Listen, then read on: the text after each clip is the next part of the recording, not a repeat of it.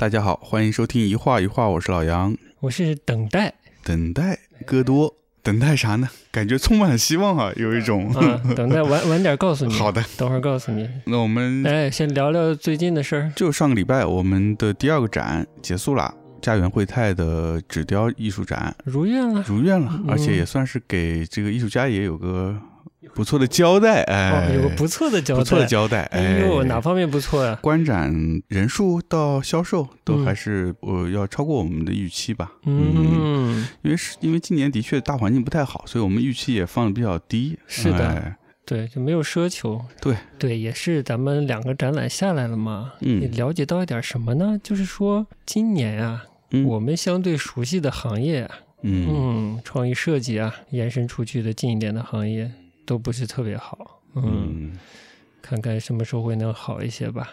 但展我们还是这个努力的继续做下去。就是作品呢，这个还是要看实物，看实物啊。哎，就图除了图像之外，这个作品本身它的魅力还是要通过实物来感受到的。嗯嗯，嗯，对。所以欢迎欢迎大家来。对，嗯继续来看我们的展览。对，嗯然后呢，我们这边呢，这个空间里其实我们精心的安排了一个小角落，嗯有书架，有个小的座椅，对吧？嗯，还配了一个被我称为“啃他妈的”这么一个东西，这么一个架子，对哎，方便大家如果有饮料有什么东西的话，适合放在上面。是，嗯。呃，因为这次呢，这个展览呢是日本的艺术家，我们上海嘛，毕竟是吧，哎，还是有一些日本的观众的，哎是，好像是日本的观众来的时候会比较注意到这个有书的小角落。对的。所以如果下次大家有机会来看我们的展，也欢迎体验一下。嗯，说不定你会有意外的发现。是，其实这次这个日本艺术家展，呃，也选了一些跟京都相关的书。嗯嗯，虽然不多，但是我觉得还是挺有意思的。嗯哎，除了京都，还有一两本是关于嗯庭现代庭院的，嗯，也还挺有趣的，跟展览多少有点关系吧。后来我也跟那个作者也说了一下现在这个展览情况嘛，他也非常开心，嗯就是自己的作品能在这个异国他乡，呃嗯，在一个完全陌生的城市被嗯别人接受，嗯并且被带回家收藏，它只是对于作者来说是一个很大的鼓舞吧。嗯，嗯。挺好的。嗯，然后呢，这个对，哦，这今天啊，说回这个音乐嘛，刚才开节目之前还垫想垫什么音乐的问题，嗯对。然后呢，嗯，选了刘一奇的这个钢琴曲嗯啊，对，这个如果大家了解的话，刘一奇也帮这个 差点说成山本耀司了，嗯。帮村上春树嗯。的原著改编的电影做过配乐，哦。嗯，然后呢，就是大家可能看过的话，就叫《托尼龙骨》，嗯。这这个音乐我印象也很深，里边的那个镜头的感觉我印象很深，有一些房间啊。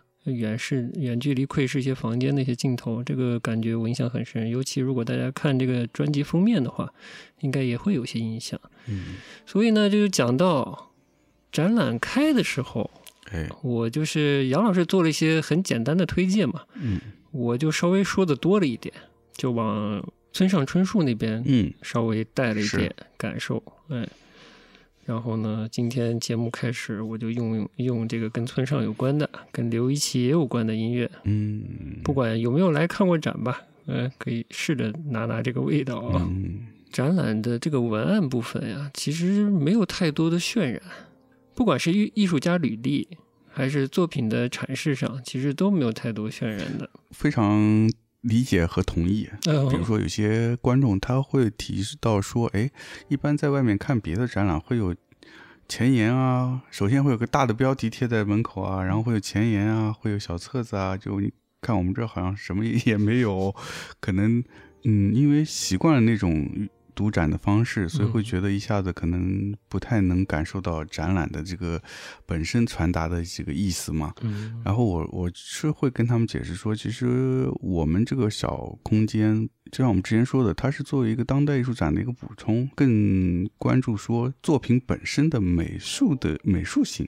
嗯来吸引你，然后更多希望你是能够直接面对作品去感受，而不是说像现在主流的当代艺术的这种方式，以很多的文本来背书来解读这些作品。嗯，有点小叛逆哈，有点逆潮流而动。是，嗯，但是是基于我们多年的看展览的这个经验嗯，来的。没错，就是我们做的是，都是别说是在世了，都是年大部分吧，未来应该大部分都是很年轻的艺术家的作品，他还没有到一个需要那么多的文本来梳理和支撑的部分，嗯，没有到那个那个阶段，嗯，所以我觉得我们应该是不必要的，而且我们对于大场馆用大量的这个文本来堆砌来支撑在世艺术家这个作品的这个，不管是解读还是他在艺术史中的价值，这个这种惯常的操作吧，好像也没有太大的兴趣，嗯，在欣赏的过程中也不觉得很受益，嗯，是吧对。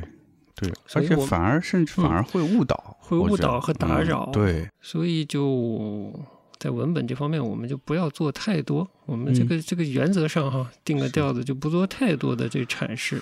对的，嗯，嗯还是靠艺术家本人的作品来说话吧。是的，嗯，嗯，所以观众呢也不要怕没看懂。对，嗯，就是觉得看懂了就看懂了，觉得没看懂就没看懂。没错，哎，有些东西会在未来的时间里慢慢的。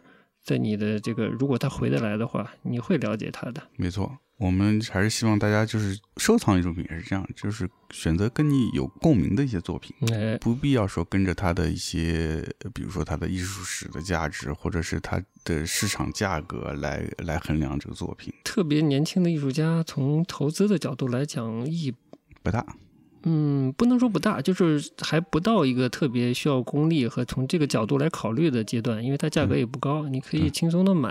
对至于这个缘分未来会怎样，那个就再说，哎，哎，是吧？对，但是这也是乐趣之一。这完全是就挺好的呀，负担又小，对，乐趣值反而高。屋形这个展览我们就先聊到这儿，哎，然后接下来的展览呢，我们也在嗯。哎紧密的筹备中吧。哎，，紧密筹备，紧密嗯筹备中嗯已经非常紧密了。作品呢正在装裱中，哎，嗯。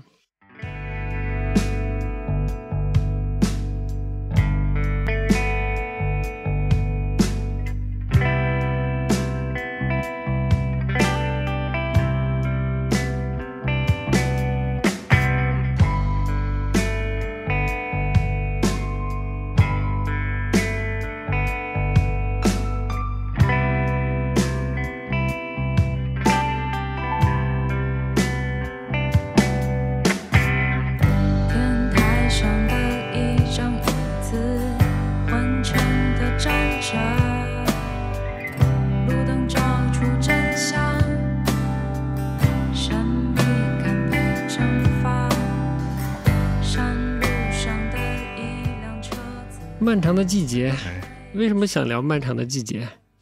这二年这个网剧是爆款还是挺多的。嗯，过年的时候看了这个，呃，《平原上的摩西》嘛。其实《平原上的摩西》还有电影呢，啊，嗯是吗？呃，但电影我不太期待，哦，好像也是刁亦男监制的，嗯。然后火了。嗯，火了同期呢，几乎是之后就开始上了另一个网剧叫《立功》，是吗？也是这个范伟，哎，也是范伟老师演的，董宝石还是做配乐什么的。但我哦看了一集，就觉得做的不行，就从嗯不管是摄影，呃，整个基调的拿捏，嗯，包括董宝石做的音乐，都有点在嗯错位的那个三条频道上面行驶。嗯立功啦，这个这个就网剧，嗯我忘记哪个平台了。他也是想追求一个追求的，他想追求什么，我直接看明白了。嗯一是也是时代感，也是东北的，好像也是已经经历过下岗潮之后的一个呃这么一个时代环境，人的故事。我就看了一集第一集的一部分，然后他想追求一个东北幽默感哦，加时代感加呃罪案。这三条啊，这就这三种元素融合到一起，嗯，我其实觉得的是吗？立功哦，立功，哎嗯，呃，就是我觉得它其实跟我们现在，呃，就是五一的时候看到的《漫长的季节》嗯，其实，在某些方面思路是一致的一。致的。对你刚刚说的这三个点，好像都有的。漫长的季节就成功了。嗯漫长的季节比它多了什么呢？就是融合的好之余呢，呃，多了普通的悬疑剧之外的这个幽默感嘛。这个立功本、呃立功本来也想追求的，我觉得漫长的季节把幽默感拿拿捏的挺好的。嗯，它更重要的是一个时代的这个跳跃的嗯这种叙事手法，嗯就是在整个叙事上，它跟最核心的技巧内核，或者说形式就是内容的话，这个形式就是在这个时代的跳跃中反映出来的关于人的一些变迁的这些东西啊，嗯就这个做的特别好，就成了。我本来不太想看的，因为在过年的时候已经有一个立功了，已经是范围了，已经不成功了，嗯，我就有点 怀疑。有点怀疑，嗯对。但立功当时的评价好吗？没有反响呀，你知道吗？你就不知道呀，那就对了呀，就没有反响嘛。嗯嗯，但漫长的季节就爆了呀。哎呀，这部剧我都不知道该说什么好了，因为嗯太多的东西已经被人说过了，不管是短视频，还是像豆瓣的那种相互的，呃，不是相互，就是豆瓣的那种讨论区，嗯。嗯，或者加 tag 嘛，豆瓣有 tag，就是漫长中漫长的季节中的呃细节啊，等等等等，加一些 tag，让不同的人去哦解读，已经非常多内容了，就是能说的不能说的，感觉被这帮人都说差不多了。他们在我都觉得已经进入一种过度挖掘的阶段了，嗯，嗯但确实就是辛爽的细节做的蛮好的，嗯，很多小细节都是相互呼应的，就是细看的话也很有趣。第一遍看完的一个大的感受是什么呢？比如它有一些增加了幽默感的部分以外，还有什么他特别呃吸引你的，让你觉得它有意思的地方？其实就是丰富的细节，就是一点点，那可能要一点点拆，但其实都是很多人拆过了。比如说，呃，经常用在电影里的特效化妆，它用在了，啊，对？吧？用在了这个电视剧里面，对以至于你都可能很难认得出秦昊了。对的对的，嗯这个是蛮意外的。我其实认出来了，但我不知道是，就我不知道这这部剧在特效化妆化妆上这么用力，嗯，呃有点意外。是浩浩我太熟了，浩浩我一看我就认出来了，嗯，多喜欢浩浩。亲对，浩浩在我心目中那就是呃，中国电影界的这个中国影坛第一盖。哎呦，这第一盖怎么个盖法？这就是你没看过那个呃娄烨的《春风沉醉的夜晚》？看过看过，对啊嗯嗯嗯，他不是在里面演一个盖吗？啊，对对对对对，反正这他在这里面也的确这个角色演的挺活的，嗯，嗯，就好像就虽然他是一个东北人，但我觉得就好像以前自己小时候身边的一些叔叔舅舅里面也有这样的人物在，只是不说东北话而已。嗯，但我一开始其实刚开开始几个镜头看到范伟的那个特效化妆，我是觉得有点过的。就是就看得出特效化妆的痕迹。对的，对，这对，个是但但。看着看着就还好啊。所以你意思就是，其实里面很多的细节是你觉得这部戏就是 No no no no no，其实他真正抓住我的不是这些东西，细节是能让我能嗯，继续看下去的。能看下去，嗯因为我其实平常没有那么强烈的耐心看电视剧的。它的剧又这么长，每部都在一小时以上，对吧？一甚至一小时一四十分钟了，就是看了六几集，十十二集，十二集一共，12集看了十二个电影嗯，就是能让我撑下来。是，这是靠丰富的细节堆积下来的，但是核心的部分其实并不是这个，嗯甚至罪案对我来说都毫无吸引力。嗯就是跟罪案有关的人物都是相对比较弱的，在我来看来啊，这这不是这个。但你想聊漫长的季节嘛？你也稍微聊聊呗。特别阳光明媚的东北和一个阴暗的东北之间的转换，嗯他在很多这个是呃镜头语言上也用到了这个嘛。然后这个转换，我就觉得那个整个戏的气氛也是这样，它有些时候那个整个呃镜头渲染出来是很阳光明媚的那种暖调子，但是到了跟罪罪案相关的那些环节时候，一下子变成一个阴冷的调子。是的呃，这个就这个这两种调子同时呈现在这个片里面，我觉得就跟当时在那个时代里面，你感受到时代的那种气氛是很像的。哦，你接着说。就是有在那九十年代，我觉得就是对我们来说就是呃就是一个你眼看着一天天你周边都在变化，建设也越来越，所谓的整个城市的建设在越来越完善，条件越来越好，嗯哼，家庭生活的变化也也是越来越好。就是可能对于我这样的家庭来说，哎，我刚要补充，你自己补充了，好，对，就是我这样的家庭来来说是有这样的变化，你能切身感受到。嗯啊、但是同样另外一面，你会感受到一种就是身边一直在很多事情，它一直在变化，嗯这个变化带来很多不安，嗯也带来很多具体的，就比如刚刚说下岗导致周边的一些朋友亲戚，那就经历了，他经历了，他就是他的生活就是会不如意，嗯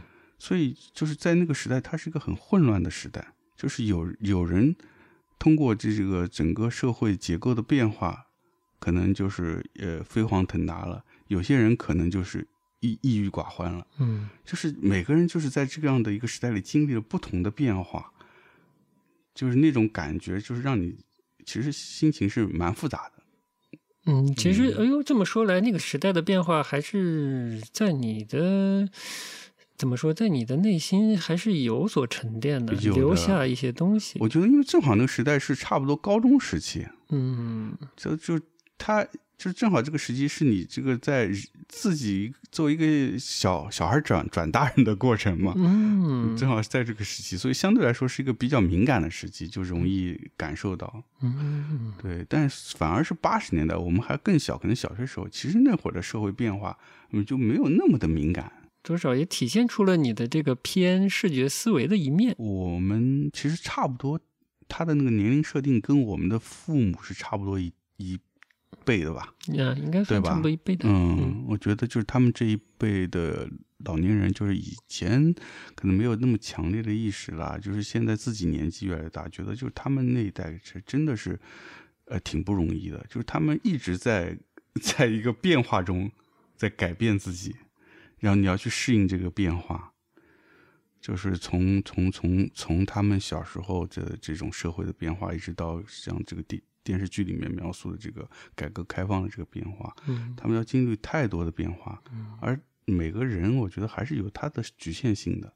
那在这个局限性跟时代的社会的变化的碰撞中，就会出现很多很多的呃这种问题。我觉得，而且是可能给他们心理上带来一个长久的一些隐患嘛。我可能得慢慢聊，但我这这是我一边呃一方面其实有点矛盾，就这个、嗯这个剧被讲的太多了，关于它的细节，其实网络上嗯，讲的特别多。是我我就是特地就是就不太看这些东西。嗯，我其实也不看，因为我不需要那些太多的细节帮助我理解它，理解所谓的呃他讲了些什么。嗯，对，嗯嗯，但是说自己能讲出一个什么特别的东西，我觉得又又可能未必啊。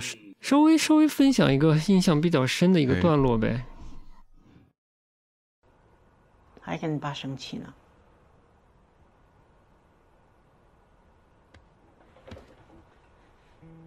哎呀，你爸也是为你好，他不是怕邢三儿不依不饶的影响你进厂的事儿吗？打完你，他比谁都心疼，都后悔死了，昨天一晚上都没睡，早上起来嘴上起俩大泡。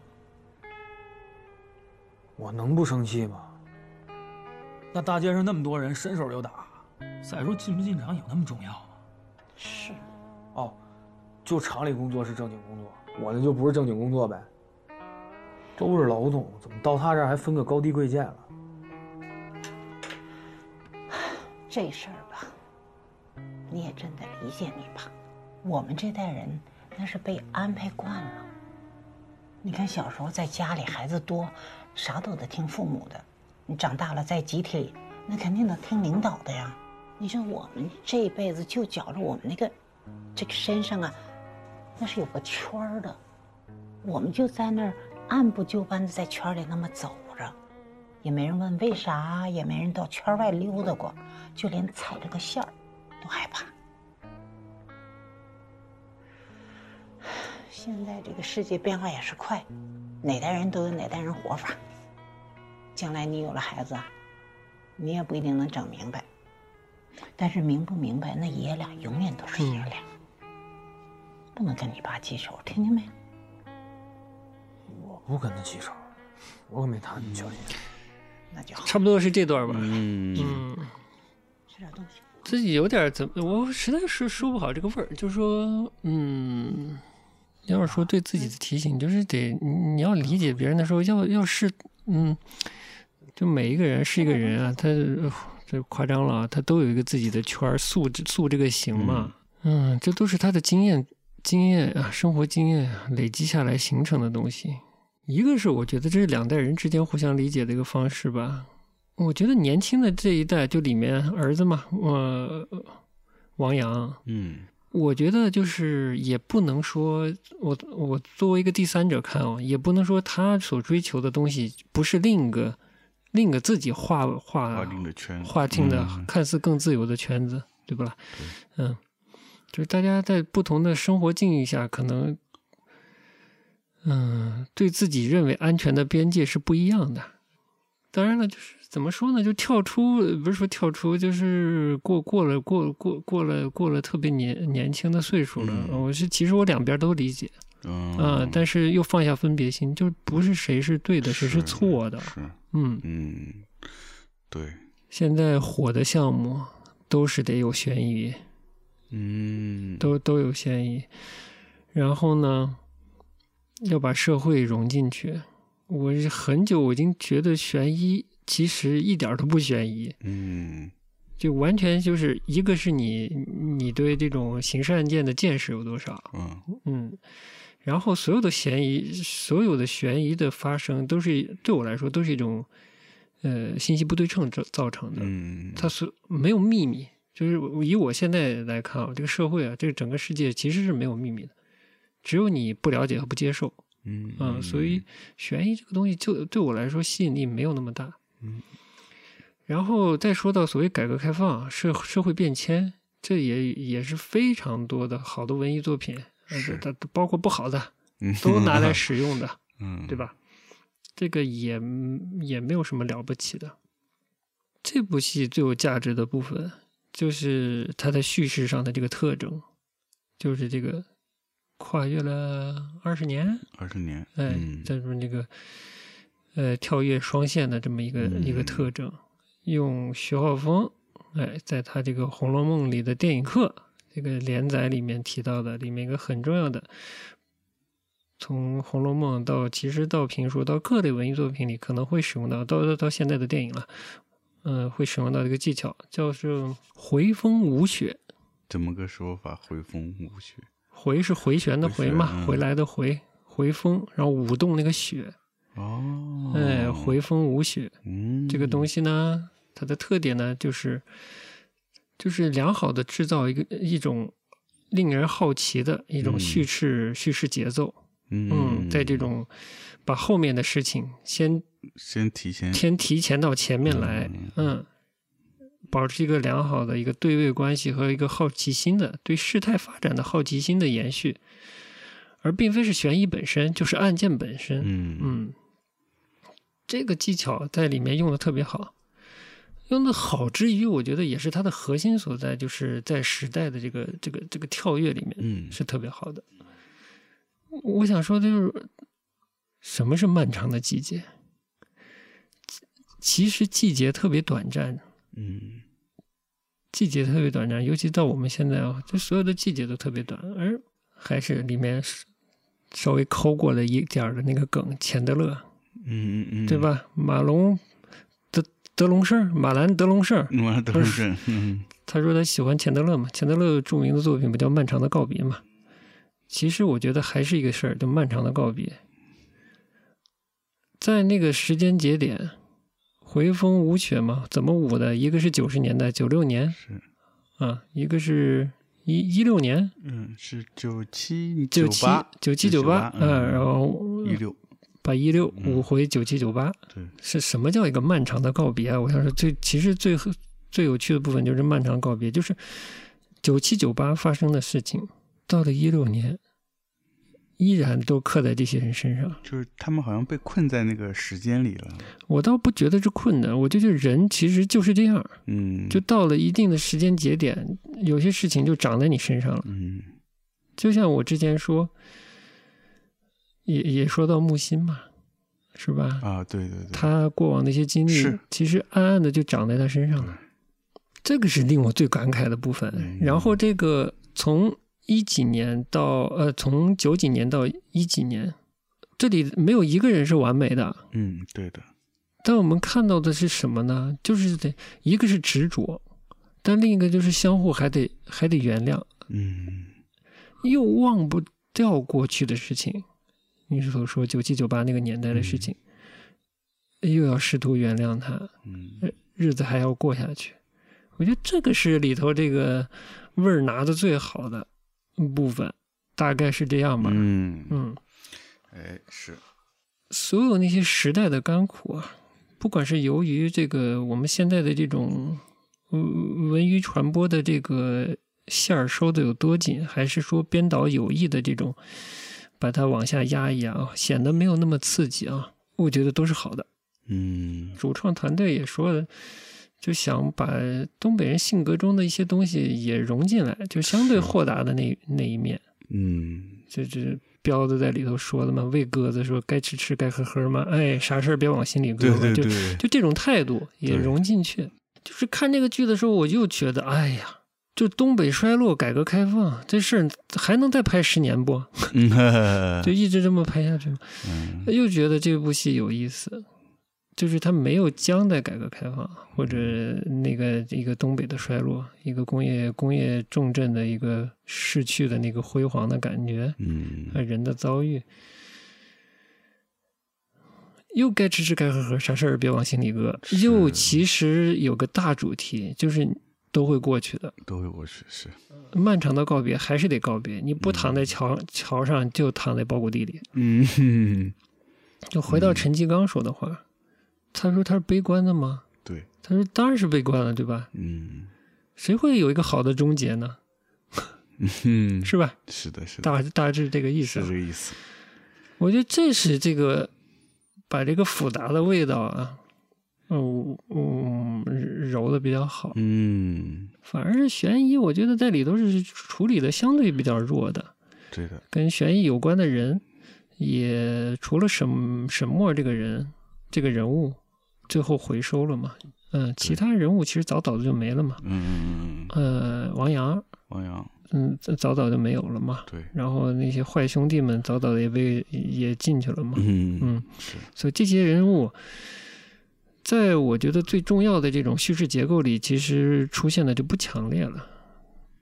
它没有一个在很强烈的所谓这个回风无雪这个这件事儿了，它没有一个二零一六年的一个再出现，嗯，一个一个有趣的时代对位就没有了。的确是，就是这部戏的悬疑，哎，不是咸鱼了，咸 悬悬疑悬疑就是就真的不是很强，我觉得比那个呃嗯那个叫什么平原上的摩西还弱，嗯嗯。就他的把生那个在那个时代下生活的感觉放的很大，嗯。然后这种生活感就已经盖过了那个悬疑的那个故事的这条线，我觉得，嗯，嗯这边悬疑真的就是在里面把这个故事穿针引线织了一下的感觉，是。对。然后你刚刚说到这个，他拿捏的这个大的味道，就是在任何的这个困境下，你最终还是要要要过这个坎儿，对吧？还是要把这个季节给过去。嗯 就是，所以他整个剧，他虽然我觉得他是放在东北，放在东北，然后他们这种呃主要人物也都东北人，然后可能带有一些东北的性格，但我我看再细看，我觉得他只不过是当时那个时代下的这个人的一个各地人的一个缩影。其实其他每个地方都有这样的人，嗯他是一个很大的一个人群。嗯就是你必须面对这样的改变，这样的生活的境遇，嗯你也只能是活着，嗯。就是怎么活着而已。是，所以我也看了点花絮嘛，嗯然后主创就说他其实也是一个关于怎么面对终结这件事儿。我我这具体的用用词我不太记得了，但大概是是这个感觉。嗯他拍的比较含蓄嘛，但其实大致感觉最后还是拍出了王想王想没了，嗯感觉是躺包谷地里了，嗯，马龙得烂事儿，这这这个有点中风了呗。对彪子彪子自己在 对在彩票的那对个对对对，这种狂欢中，就是人也没了。这个蛮有意思的，三个人是三三种不同的结局。说大点儿是带着一点人生观、死亡观之类的东西的啊，嗯，生命的观念的这些东西的，就是其他悬疑类的剧不太处理这个问题，呃，或者重心不在这上面。嗯，像像邢三儿，就是二零一六年那一段嘛，这个这个王想相相对于是，就相当于原谅了他嘛，对，嗯，对的。哎，就是这个味儿真的难拿。就我我我我明白，就那段，我觉得整个那一段，就是从他们三个找到了那个一六年的那个邢三儿，然后嗯他们开始追查这个事儿，嗯到最后发现他有这个尿毒症，嗯然后最后原谅了他，嗯，整个这个这一条线，我觉得都看的还蛮有触动的。呃，你穿起来，你穿起来，我这你这么你听我的，哥这点意思行吗？撂起来，我比你有钱。嗯，那啥，以后呢，你就叫我三儿行，听着近呗，知道吗？我违法的事儿，咱指定是不能干了。你不管我，警察也得管我呀，是不是？你说谁不想死在这家岗上？是吧？所以就像你说的，这个大家还是要彼此放过，不要有什么 对错之分，是吧？嗯，是的呀。所以呢，有一些剧评啊什么的，就是哎，现在网络这，我就觉得真的挺没劲的。嗯，的点就是有些人看那个剧呢，要找出所有人的问题。问题是指什么？他编排上的、编剧上的问题 No no no，就是人物人物性格本身的问题啊，比如谁大男子主义啦，嗯、谁谁是是怎么自私了，谁这谁那，谁懦弱了什么的。嗯这这也不是这剧也不叫完人啊，嗯 这些人也没完呢，对，就是怎么能这么看东西呢？哎，这戏不就是让你看看人不一样吗？对的而且都不是完人嘛。不是完人的，可能性格中还有那么些闪亮对的，地方对的。嗯你要是完人，这剧就没法看了。我跟你说，都是完人，还怎么看？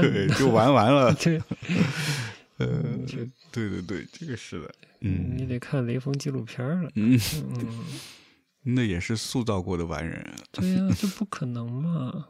这人身上不同的问题和纠结，嗯，表现出来，这不挺好吗？不是个提醒吗？你嗯，不是拿来可以照照镜子吗？你性格里有没有像王想的部分，对不对？嗯，有没有像邢三儿的部分？有没有像邢三儿的部分？有有像彪子的部分？嗯，有没有像那个嗯罗美素的部分？嗯嗯，是吧？有没有像那个什么什么巧云的部分？嗯是吧？对，对我反正就就差不多就是嗯，是这感觉吧。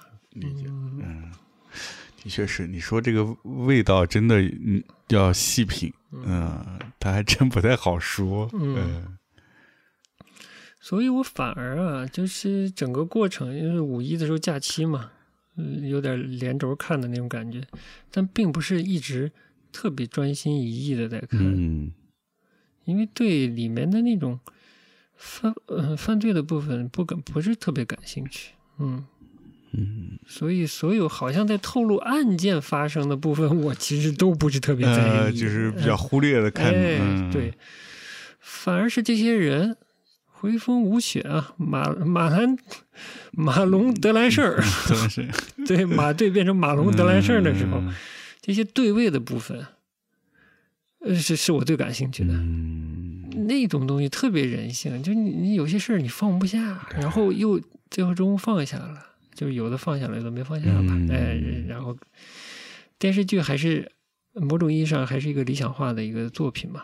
那人可能很多事儿你最后没有这么个结局，沈墨也不会带你，你是德兰事儿或者王想的话，甚至彪子哈，你的人生里不会再出现沈墨了，嗯，就是你纠结那些事情再也不会出现了。对，所以对我的提醒，其实不，他没提醒我，我这些呃，他他其实是确确实实可能是对我有一点触动，对你的触动主要是在哪方面呢？就是你觉得以前放不下的事或者哦。原谅不了的人，我觉得这些年逐渐的越来越都无所谓了，我已经，哎。嗯嗯，然后这这部戏又给我加强了一下加强了这个想法对，嗯，嗯，人都不是完人，对的，嗯，然后嗯。在很多情境下，人只能以自己的那个情境下的想法，嗯，有时候是对自己好，有时候对别人好，做出来的事情呢，有的时候是相互能接受的，有时候相互不接受的，但大家又未必完全看得到自己的立场、对方的立场、嗯。对方的用心、自己的用心都不一定看得到，嗯，嗯，就看不不一定看得全了，对的，嗯，的确，这这部剧里面也是嗯。有很多是不同角度在看这个事情，嗯。包括我，呃，王阳和他的父母之间的关系，包括后来甚至那个王想跟那个李巧云的嗯。关系，他们也中间有些误解啊什么的，是的，包括彪子和王想之间的关系，嗯，彪子和彪子媳妇儿，对对对对 对，就是这样子的。就人和人真的是还蛮容易产生误解的 呃，不要太执着这个事情。最后过不过去，它都得过去。嗯，时间会过去的，其实还是漫长的告别。告别 对，季节再漫再漫长，它也有终终结的时候嘛。对，嗯，它总要换到下一个季的。不是这个事儿最终跟你告别，就是你跟这世界告别，哎 总得告别总得有。个告别。对对呃他就是，我觉得他就是靠一个悬疑来勾起更多的受众，能看一些，能把他背后的这些世间冷暖啊的这个关于人的这些事儿啊，给更广泛的年轻的这个群体能看进去。嗯嗯，你说那些第六代，嗯，包括这个王小帅拍那些电影儿，其实里面主题也是这些，嗯嗯，嗯，但它没有一个特别强烈的悬疑色彩，没有特别时髦的后摇滚，对吧？后摇的音乐在里面。嗯哎，我也后来才知道，这个导演辛爽啊，嗯，他是搞乐队出身的。交易赛以前吉他手。嗯嗯，我以前不知道，我说这个这个电视剧呢，它的配乐用的还是比较好的。嗯，嗯，对这情绪氛围还算比较好吧。对的。嗯，里面也不也用了九十赛的歌吧？对对对，也用了。但我最喜欢的还是里面蛙池的嗯，那首《夜长梦多》，就我刚才放的那首歌。哦，它里面有一句嘛，就这洪水一般的剧情，然后没有隔山隔水的你，这隔山隔水没有隔山隔水的你，这句我就就不懂了。然后下一句就是重复的嘛，就是你看懂了吗？你看懂吗？就是这个洪水一般的剧情，你看懂了吗？嗯，问大时代，问自己，问什么？问问什问什么都，呃我觉得都好。就你看懂了吗？对这这么这剧情你看懂没啊？哎，然后为什么决定看呢？嗯一个是我去豆瓣上搜了嘛，一看辛爽，是以前那个迷雾剧场的迷秘的角落，哎的导演，嗯，然后我看了一下制片人，也是啊我看一样的，对，哦我说但以前就是、嗯就是那个 team 嘛，呃，换了个平台发了个剧嘛，那我觉得质量应该有保证吧，我就放心看了。对，嗯，还有你爱的浩浩吗？对呀、有浩浩。这个范伟也是比较好的演员嘛，呃然后其他演员德兰胜、马马龙德兰胜，德德叫啥马马德胜对吧？马兰、嗯，马兰德德龙胜还德原名不知道是吧？嗯马马德胜嗯演的也特别好啊，邢三儿也特别好。其实他们年纪都不一样，邢三儿你看在里头那个状态，中年老年那个状态，跟跟范伟都对的挺好，但其实他比咱稍微可能差不多，甚至是还年轻一点呢。嗯，是吗？就通过特技化妆和特别好的演出嘛。马德胜的那个演员跟秦昊是同班同学，哦，中戏的，嗯，就是反正也算是个明星班吧。嗯然后以前也给那谁演过的，也给孟京辉演过的，嗯好像对他有点印象。嗯，那个演出质量非常好呀，就是嗯演技也是有保证的嘛。我觉得那几个女演员也是演的挺出彩的，你也挺好的。嗯罗美素啊，什么李小云啊，哎，罗美素，罗美素那个那那阿姨叫啥？我有点忘记了。嗯嗯，我也查了一下，她八八九年出国了。对对对，我嗯查了，她很早就出去了。最近有一些新的戏她在演，也是比较比较口碑比较好的戏啊，嗯但是海外制作的戏啊。哦，演员整体水平都很高，没有特别弱的，我觉得。你，演员整体水平很高，反而我觉得是罪案相关的几个人相对反而弱。啊，你说那个什么傅傅傅卫军还是嗯，对，包括傅卫军了，包括沈墨，我觉得也相对弱一点。呃，王响也相对弱一点，但好过《平原上的摩西》里面董子健呃，对对对，演的 小树，是是是我觉得还是要比他强。而且当然了，重心其实啊，其实不在他们身上，嗯，就是整个剧作的重心其实不在他们身上嘛，嗯所以也可以理解。可以理解。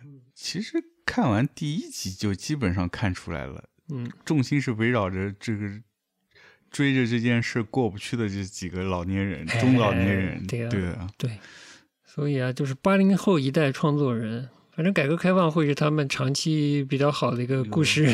故事不管是宝藏、宝藏故事来源，还是宝宝藏的这个情景设置啊、时代设置吧，可能他们未来还是会用下去的。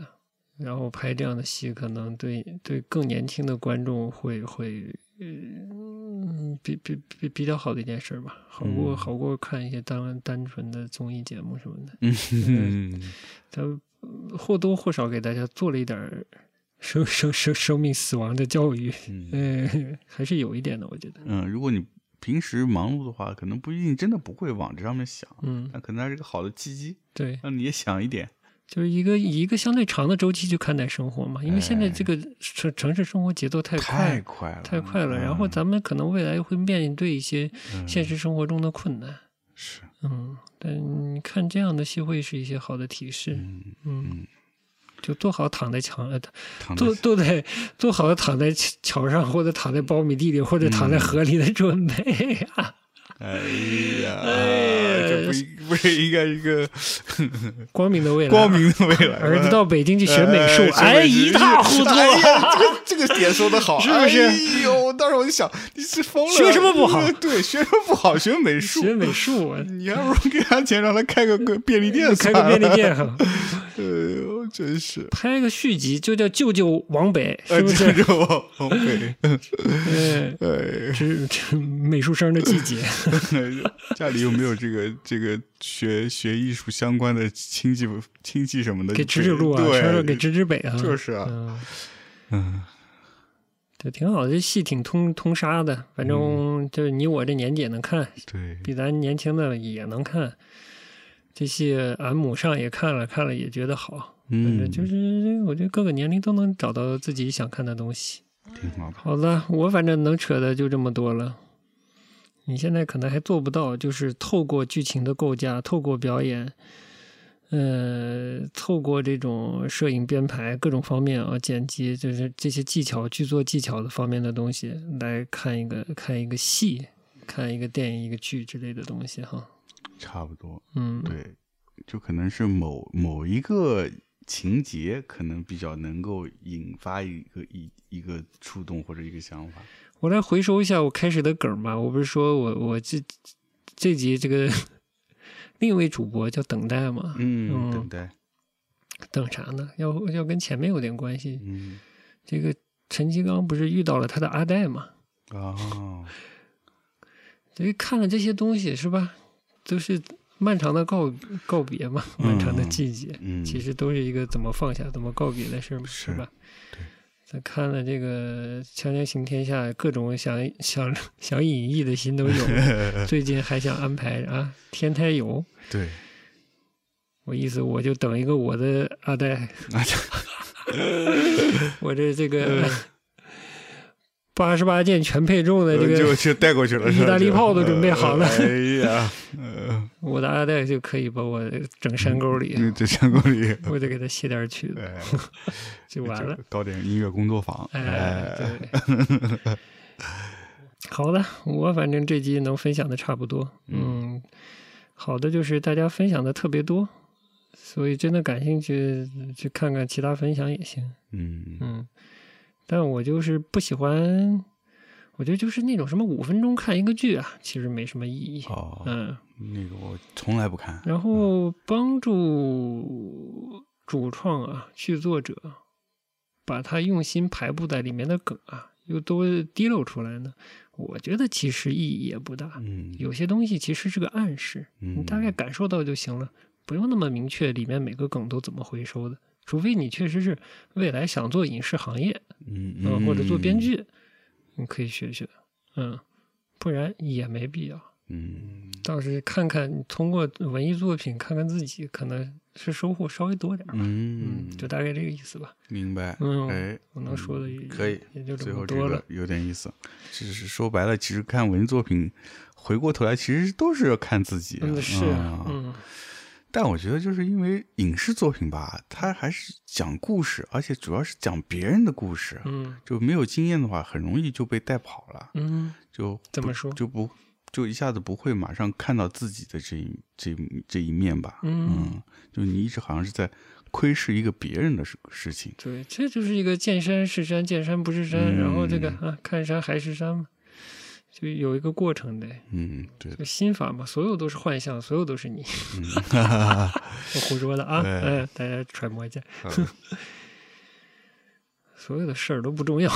嗯嗯，所以里面有很多时代细节，这些可能年轻的受众不太了解，嗯这个会有有比较细的，呃怎么说呢？有比较细的。被挖掘出来的，嗯。好像有人分享挖各个时代里头的一些点，哦就是所谓的港商是怎样的，嗯。当时的改制，然后公有制的那些转制的时候啊，那些资产，所谓的资产是怎么所谓的外流的啊？嗯大家的这个下岗的命运是怎样的？